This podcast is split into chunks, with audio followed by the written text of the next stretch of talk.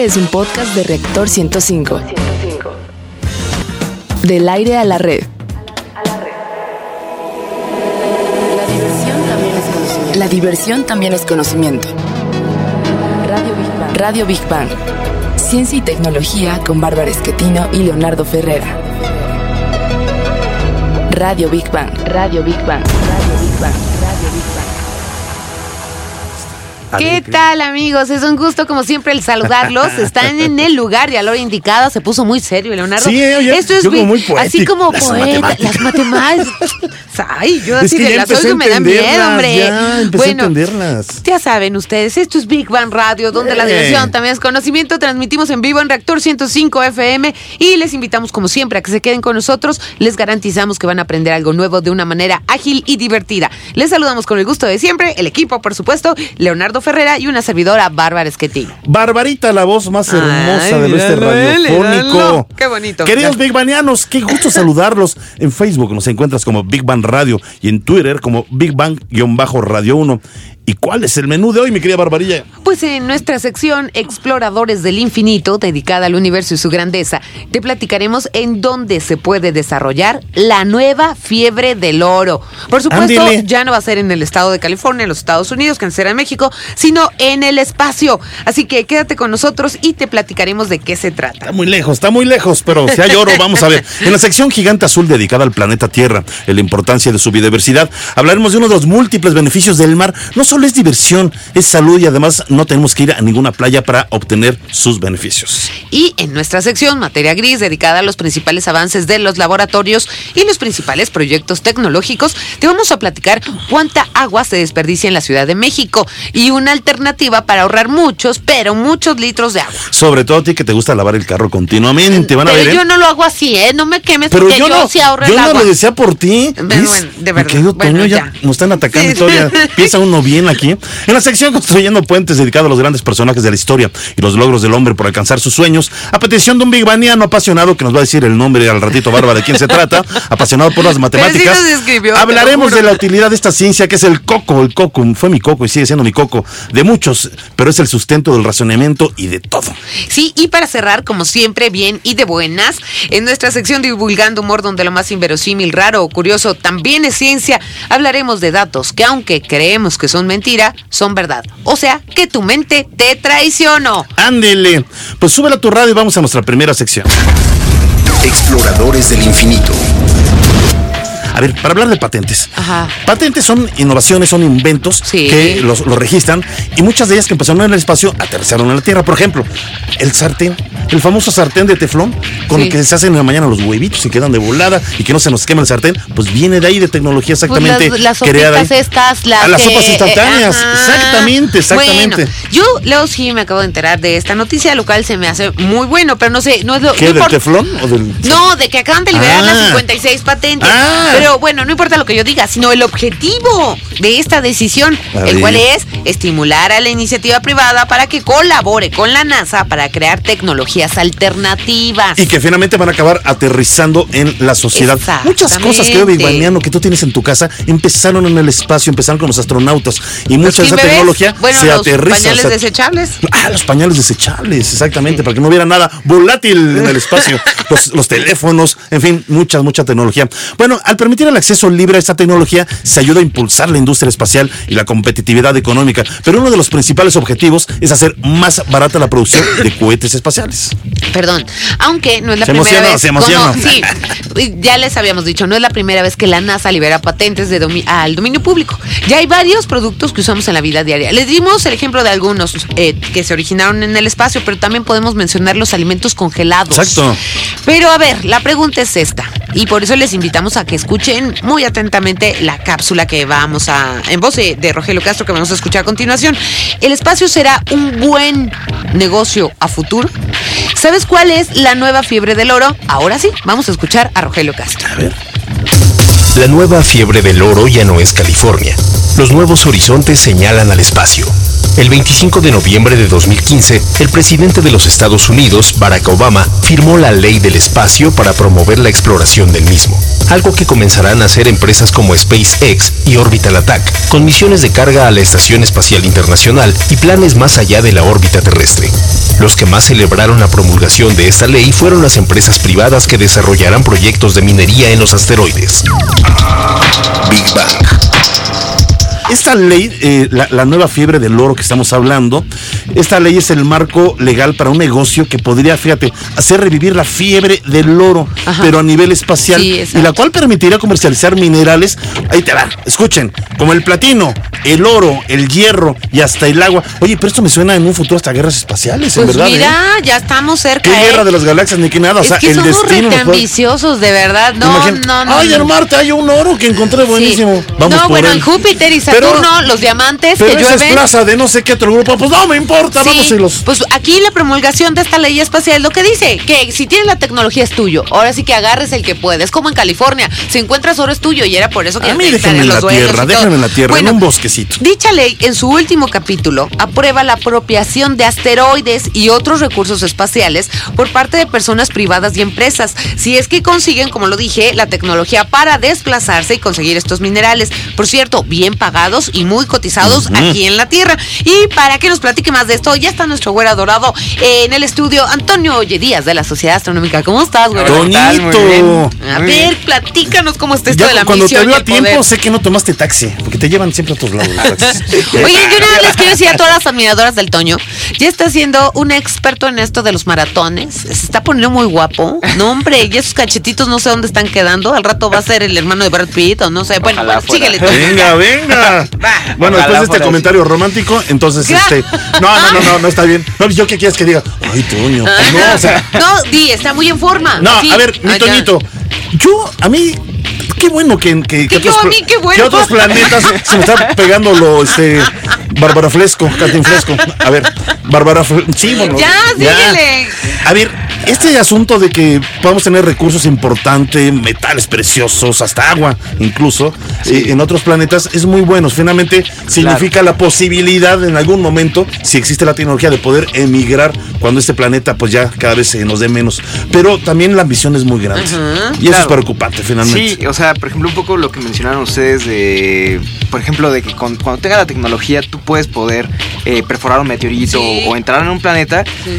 pues sí, obviamente eso se vuelve un poco como, yo llamaría que podría ser como un poco de piratería Sí. espacial. Sí, yo lo veo así, literal, así, o sea, que podría convertirse. Ajá. Y digo, a futuro, no creo que de aquí a 50 años pase eso, pero sí es muy probable de que en algún futuro, obviamente, entre naciones se puedan pelear por recursos naturales Claro. o como el oro, etcétera. Es como cuando encontraban una tierra este virgen en la en, en aquí en este planeta, ¿no? Ponían su, ban- ajá, su banderita esto es mío. Ajá. Sería como un, un- un retroceso, si lo podemos Sí, llamar yo así. Claro. porque es llegar a nuevas tierras, es conquistar nuevas tierras y finalmente la ambición como Claro. que nos regresa a ese espíritu eh, eh, bélico, cavernario Pues y sí, puede haber un control y retroceso dominio. como, como eh, eh, Ahora sí la guerra de las ¿no? galaxias, ¿no? Porque sí se pueden armar. Digo, yo creo, yo creo que tiene, en parte está bien, o sea, está bien, por ejemplo, ir a nuevos lugares, tratar de poder obtener recursos de esos lugares, pero yo creo que, o sea, es- lo que estaría mal es de que fuera de manera como descontrolada, Ajá. como lo que pasa en la Tierra, ¿no? De que, por ejemplo, a una empresa, no sé, a, al, a la República del Congo a- o al Amazonas y tal árboles Sí, de manera brutal. sí, sí. Y al estamos fin- acabándonos Y exactamente, nos acabamos la Tierra. Ajá. Y entonces Claro. eso podría pasar eventualmente también con los recursos naturales de otros lugares. Oye, pero al desequilibrar, porque todo tiene un equilibrio Claro. en el universo, ¿no? La al de, el de la Pachamama, ¿no? Este, rápido. Al desequilibrar podría haber consecuencias espaciales, eh, digamos, en nuestra. Con cuestión de las órbitas y Ajá, todo, no, eh, sería poco probable, Ajá. pero al menos sí, por ejemplo, digo, el espacio, nosotros vivimos en el espacio, no vivimos en la Tierra, Ajá. pero el espacio como tal no nos pertenece. Bueno, Claro, yo, yo soy de claro, esa es idea. lo que yo digo. Yo soy de esa idea de que Sí. en realidad no nos pertenece y somos como meramente una... Ya hay personas que han muy- registrado la luna, su Sí. nombre. Y no, y tampoco qué es- barbaridad, en verdad, qué, qué retroceso. Ya No, no, ya, ya se se venden, venden o sea, en la O sea, Y- en cuanto vendan literalmente casitas, eso es como de Sí, las- como de los. Iba, iba a decir el nombre, pero sí. De los, de los, ¿cómo ¿Cómo, cómo se llama la caricatura? los, los, supersónicos. los supersónicos. Ajá, Sí. ahí ya va. Sí, sí, sí, ya. no, ya no, no, ya rato me imagino las refresqueras, las de las, las hamburguesas. Vamos a poner un puesto ahí, mira. No. Ese montículo está re bueno, mira. Vista bonita. No, pues Como, sí, dato nada más, este, también que tenía que mencionarlo, por ejemplo, en Neptuno, ahí llueven diamantes. Sí, es lo que yo iba a decir, pero las temperaturas Neptuno, te, te, te ¿Para qué lo dices al aire? Toño? No, pues Vamos déjalos que se vayan para allá, hombre. Vamos a un corte, ¿no? Diamantes, Vivan Radio. ¿Eh? Eh, un terrenito, ¿no? A ver quién aguanta. Maravilloso. Ay, muchas gracias. Pues vámonos a nuestra siguiente sección. Gigante azul. A ver, pues contrario, bueno, y, y todo esto viene porque acabamos de ir recientemente a una Sí. expo en el World Trade Center donde ah, se hablaba del agua y sus beneficios, nos invitaron, eh, fuimos con mucho gusto y, y, y pues dijimos, vamos a volver a hablar porque ahorita van a ver en un momento más, lo vamos a platicar, en México se está desarrollando una tecnología que en otros países ya se está desarrollando y en México empieza, pero bueno, y tiene que ver con el agua de mar, Por contrario a lo que pensábamos o pensamos la mayoría de nosotros, el agua de mar es sumamente beneficiosa para la salud, ya lo decía el sabio Eurípides, el agua de mar cura todos los males del hombre. Ahora, nada más aquí hago una aclaración. Beber agua de mar no es en cualquier mar, ¿eh? Sí, o sea, no a querido ¿eh? no te me vayas a ir a Acapulco porque te me petateas, ¿eh? Sí, Tiene que ser en ciertos lugares del mundo, no solamente eh, eh, en cualquier lugar. Y son lugares que se llaman vortex y entonces hablamos de eso. Y bueno, pues en primer lugar sabemos que el agua de mar regula la temperatura del planeta. Del mar obtenemos la mayor parte del oxígeno que respiramos y la composición del mismo es muy similar a nuestro cuerpo. O sea, somos salinos, seres como no tan dulces. O sea, es decir, somos similares, nuestra Ajá. composición, nuestra sangre es, tiene los mismos componentes de la tabla periódica que Sí. tiene cada gota de mar. Exacto. O sea, somos similares en, en lo interno, somos eh, eh, completamente similares. Y beber agua de mar debidamente tratada en ciertos lugares del mundo, no sé, en cualquier lugar, repetimos, puede ser beneficioso para combatir algunas enfermedades. Ya lo dijo Otto Warburg, premio Nobel de Medicina en Ah, sí, ya lo conocía. 1931. Sí, ¿quién es? y fíjense que habló del cáncer desde 1931 y dijo que solo puede desarrollarse en un medio ácido. En la actualidad sabemos que el azúcar ayuda, como lo había dicho, a acidificar el cuerpo y también un cuerpo poco oxigenado a nivel celular. Esto es caldo de cultivo para muchas enfermedades, así que lo mejor es tener un pH, digamos, alcalino o una sangre alcalina. ¿no? Bueno, el siguiente ejemplo, ahorita antes de, de esta información que vamos a mandar con Rogelio Castro, va a hablar de una persona que se llama René Quintón, ya murió, eh, este biólogo ya hace ya muchos años murió, pero él hacía eh, dispensarios marinos, inyectaba a niños agua marina de vortex, después decimos que son los vortex, inyectaba agua marina y ayudó a que estos niños eh, recuperaran la salud. Vamos a la siguiente cápsula. A finales del siglo XIX, René Quinton, investigador francés, desarrolló una teoría científica sobre la terapia marina que estipula que en realidad las enfermedades son una intoxicación del medio interno a nivel celular. Las células para poder desarrollarse correctamente deben de disfrutar de un medio interno equilibrado. En aquella época, distintos médicos y medios resaltaron y documentaron los éxitos de Quinton para tratar las enfermedades de la piel o desnutrición. El plasma de Quinton se sigue utilizando hoy en día a nivel mundial, con la misma composición para curar enfermedades como infecciones, artritis, osteoporosis, asma, bronquitis, etc. Big Bang. Esta práctica de beber mar es más antigua de lo que pensamos. Fíjense, en China, hace ya más de 4000 años, el primer emperador chino Fu Xi, a quien se conoce entre muchas otras cosas como el padre de la medicina marina, recomendaba beber agua de mar, consumir algas y sales para poder curar y de algún tipo de enfermedad y sobre todo con eso conservar la buena salud. Vamos a escuchar, fíjense qué interesante, eh, a la bióloga Marianela Peña de Marine Life. Marine Life, esto es importante, es el primer dispensario marino 100% mexicano. Vamos a escuchar qué nos tiene que decir. Marianela Peña Romero, soy bióloga y directora de innovación de Marine Life. ¿Qué es Marine Life, Marianela? Marine Life es la primera empresa en México y una de las pocas a nivel mundial que se enfoca a la producción de productos en base de agua de mar para la salud. A ver, a ver, dinos, ¿se puede beber agua de mar? Pues no se puede, sino que este se recomendaría que todos tomáramos agua de mar diario, una pequeña dosis que nos va a garantizar que tengamos pues todos los minerales que existen sobre la tierra dentro de nuestro cuerpo. Esto te beneficia pues en, en muchas cosas. Una de las importantes que te mantiene alcalinizado para evitar que las enfermedades que en el estado ácido normalmente se presentan. Además garantizas de esta manera tener todos los minerales que se necesitan para la regeneración celular. Marianela, eh, ¿cómo es este proceso? Ustedes recogen el agua de mar este, y, y pasa por proceso. ¿Cómo ustedes? En el eh, Golfo de Cortés tenemos una gran cantidad de biodiversidad biológica y eso hace que estas aguas tengan una dinamización, una energía impresionante y que además tenga pues muchos contenidos eh, proteínicos, eh, aminoácidos, eh, muchos derivados del carbón, del carbono como las proteínas, las enzimas, que hace que esta agua sea pues todo, todo un plasma marino que ayuda de manera terapéutica a tener una buena salud, pero no se toma tal cual así de cualquier lugar. Nosotros tenemos fotografía satelital que nos envían de la Escuela de Ciencias Marinas y nosotros podemos localizar los lugares en donde está este dinamismo biológico. Esas aguas que son más ricas que otras es porque ahí se concentran todos los minerales y crece de manera exacerbada el plancton. Y bueno, pues si no se lo preguntamos a las ballenas, ¿verdad? Que todos los años nos visitan, que vienen pues a tener a sus crías acá, a, tomar, a, re- a reproducirse, a alimentarse y a regresar a, las frías aguas de Canadá. El agua de Marine Life es un agua que garantiza su calidad bacteriológica y físico-química. Con toda confianza se puede tomar. A ver, Marianela, así, en poquitas palabras, ¿a quién, con qué enfermedades eh, le es más benéfica esta agua?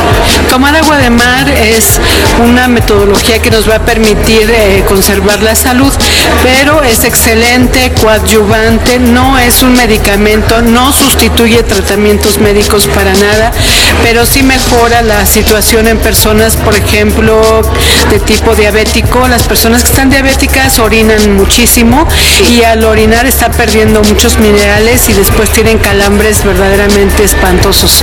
Muy dolorosa esa situación, se evita tomando todos los minerales para que la función muscular eh, pues no se vea entorpecida por la carencia de los minerales.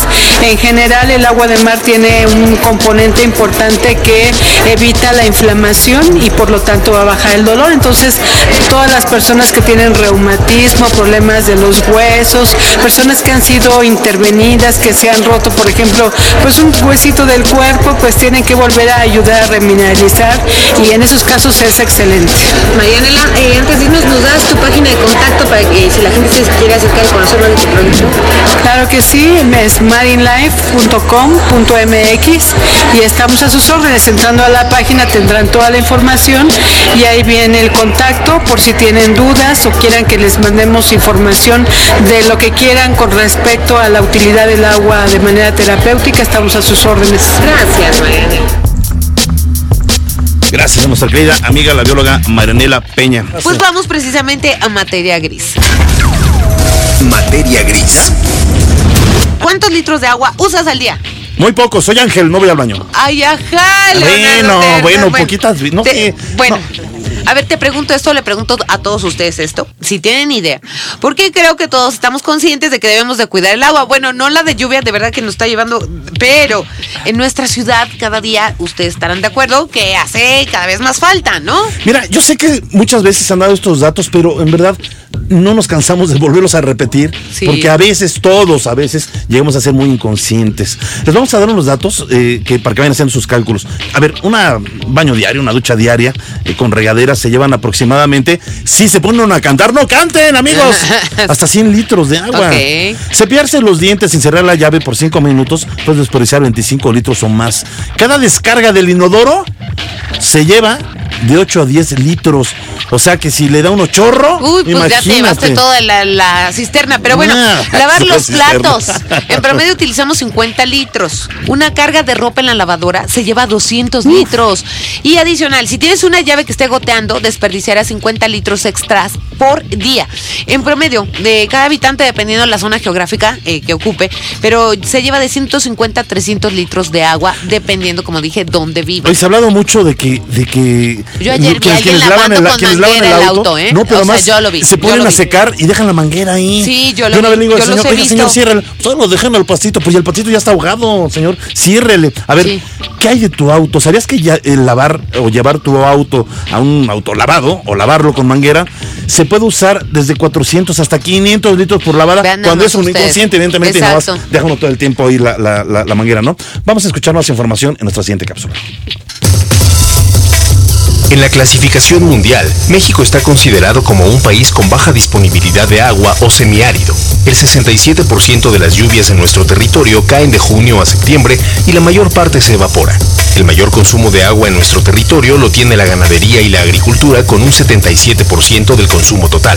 El segundo lugar lo ocupa el consumo doméstico y gubernamental con un 13% y el tercer lugar lo tiene la industria con un 10%. Big Bang.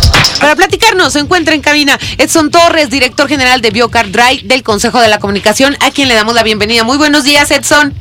Hola Bárbara, ¿cómo estás? Muy Leonardo, bien, buenos días gracias. a todo ¿Qué tal? auditorio. Oye, está bien. bueno eso. A ver, ¿cómo, cómo que podemos usar, eh, bueno, lavar nuestros autos sin usar una sola gota de agua? ¿Cómo, cómo, cómo? Así es, así es. Bueno, nosotros hace cinco años en la empresa eh, formulamos un producto que es totalmente ecológico. Ajá. El producto como tal lo que hace es encapsular la suciedad que se encuentra en la carrocería del vehículo Ah, caray. para que posteriormente esta suciedad sea absorbida por una toalla de microfibra. Pero a ver, es como una, a ver, platícanos. ¿Qué es que es? cera? Es como una Es como pasta, una jabón, cera, ya le un das un producto al líquido trapazo como y queda limpio. ¿Cómo, cómo? A ver. Es un producto líquido que al momento, como te comento, al momento del contacto con la carrocería, lo que hace el producto es que va a encapsular esa suciedad y la va a separar de manera, ahora sí que nanoscópica, de la carrocería, Por más sucio que esté. no, y ahí con la toalla de microfibra es cuando se absorbe. Ajá.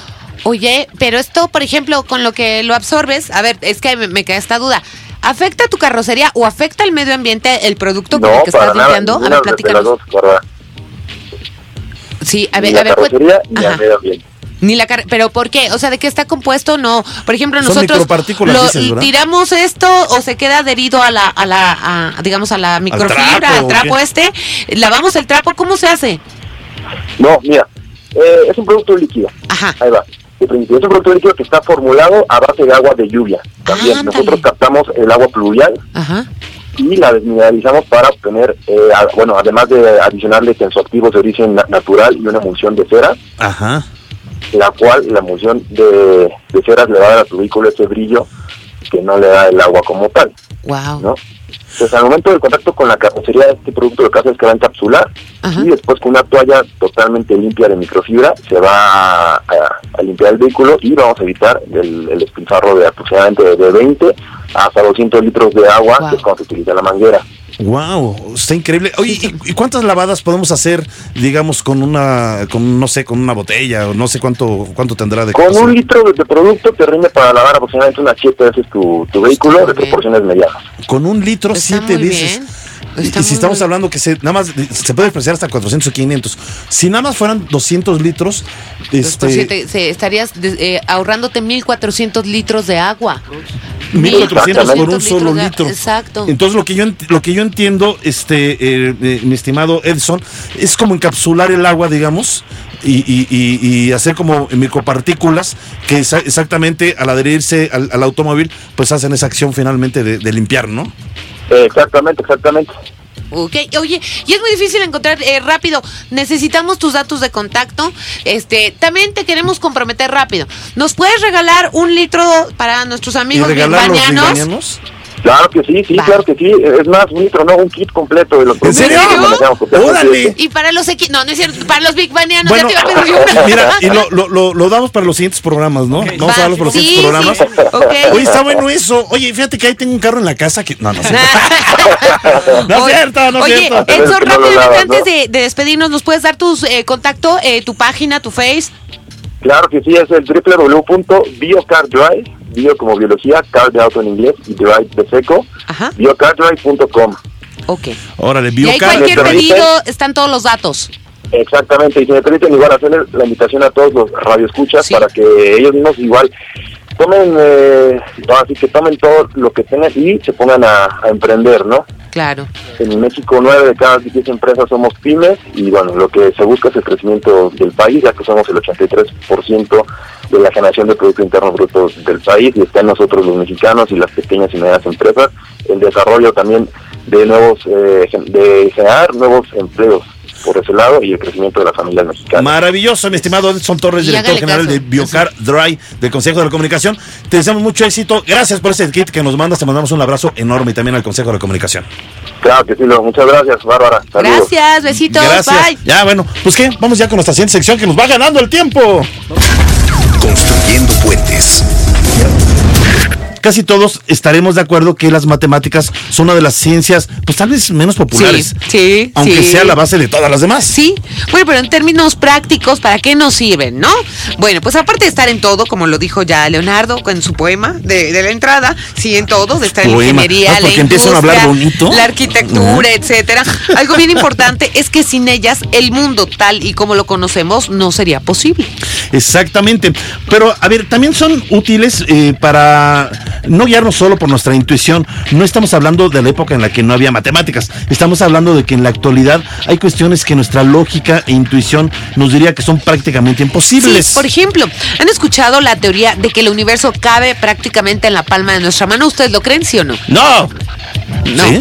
¿Sí? Dice, este que es ingeniero dijo que sí. o sea, no, ve, no, bien. pero ese por es coquito, No, no. no, Toño bueno. ¿qué te dice tu lógica, amigo Big Baneando? ¿Esto es cierto o falso? Te invitamos a escuchar, pero otra vez, mucha atención. Es importantísimo la siguiente cápsula. Por favor, oído, mucho oído. Una de las leyendas urbanas dice que el doblar una hoja de papel por la mitad más de ocho veces es imposible, ya que si lo lograras y llegaras a hacerlo nueve veces, esto equivaldría a doblar un libro de 256 páginas. Pero suponiendo que lo pudieras lograr y hacerlo hasta 103 veces, su grosor sería mayor al del diámetro del universo observable. La explicación a esto se encuentra en el crecimiento exponencial. Para ponerlo más claro, una hoja de papel tiene un diámetro de grosor de 0.1 milímetros. Si la doblamos a la mitad tendríamos 0.2 milímetros de grosor. Si lo hacemos 7 veces tendríamos el grosor de un cuaderno. Si lo pudiéramos hacer 23 veces, su grosor superaría a un kilómetro. Si lo hiciéramos 30 veces, se superaría la barrera de los 100 kilómetros. En 42 veces llegaríamos a la Luna. En 52 pliegues llegaríamos al Sol y en 103 pliegues su grosor equivaldría a 93 millones de años luz. Big Bang. Ok. A ver, tú, Agárrense, a de ver, verdad. ¿tú has hecho este algo, mi Ahorita lo estaba haciendo. Serrano? Claro, yo he intentado el, el- el truco de, de doblar A la siete mitad, veces sí. a la mitad de una hoja y sí, no, ¿No se puede? A la sexta ya, es, ya está durísimo. es Sí, ya imposible. casi es Bárbara imposible. también ya lo hizo. Yo lo Sí. he hecho. Ay, No lo has ay, de verdad. A ver, mamá. O sea, fíjate, mamá, fíjate, no me dejarás lo mentir. que dice Cada la- vez que hace que es fin de año, no permíteme. Cada vez que es fin de fin de, de año. los papeles de regalo. no, hacemos este, eh, ¿cómo se llama? Los, las peticiones, los deseos de año Ajá. y tienes que doblar siete veces el papel. Ajá. Yo veo a todo el mundo luchando, yo de repente pues. o- o- Yo sí o- pude. O me sale. Pero es a la mitad exacta, Leo. Ah, a la mitad exacta. ah, ya, ¡Mamá! por No he podido, no, ya. No, no le una esquina, Bueno, no he la podido, no he podido. Ya, ya, ya. A ver, pues vamos a seguir con esto del. Bueno, ya. Desde el ya, bueno, ya. Ya. Ya, al escuchar Nah, la mucha cápsula burla, que... no, mucha burla de Barbarita, Ya, ¿eh? hombre, no, ya. no, es que señor Rusia, Rusia que Por, por el amor de "Déjalo Dios, quieto". continúa con el programa, ya. Ya, ya. Ya está el Ay, grillo Dios mío, afónico. ya, ¿cómo se enojó. viene, de ya. verdad? Al escuchar la cápsula entenderemos por qué las matemáticas, la intuición no es correcta. A ver, Exacto, a no ver. sean intuitivos. Esta ciencia nos ayuda a comprender la realidad.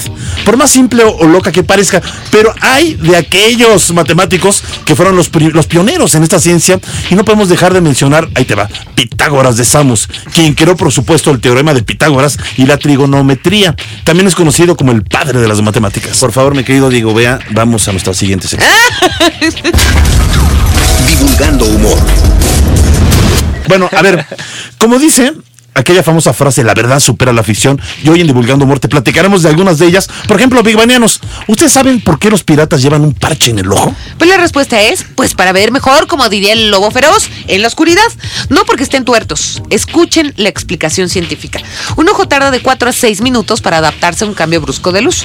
Así que dentro de un barco de la época, a un pirata esto lo ponía en franca desventaja y además hacía peligrar su vida. Ándele. Así que cuando entraban en un área sin luz, se cambiaban el parche de ojo o bien se lo quitaban y así estaban perfectamente adaptados a la oscuridad. ¿Eh?